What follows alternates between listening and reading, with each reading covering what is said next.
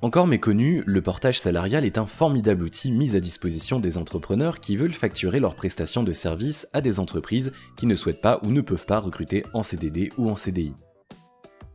Le système est simple, vous trouvez vos missions, vous fixez avec vos clients les modalités d'intervention et le tarif, mais au lieu de créer votre société, un contrat et des factures, c'est la société de portage salarial qui se charge de tous les aspects administratifs et de toutes les déclarations fiscales, sociales, etc.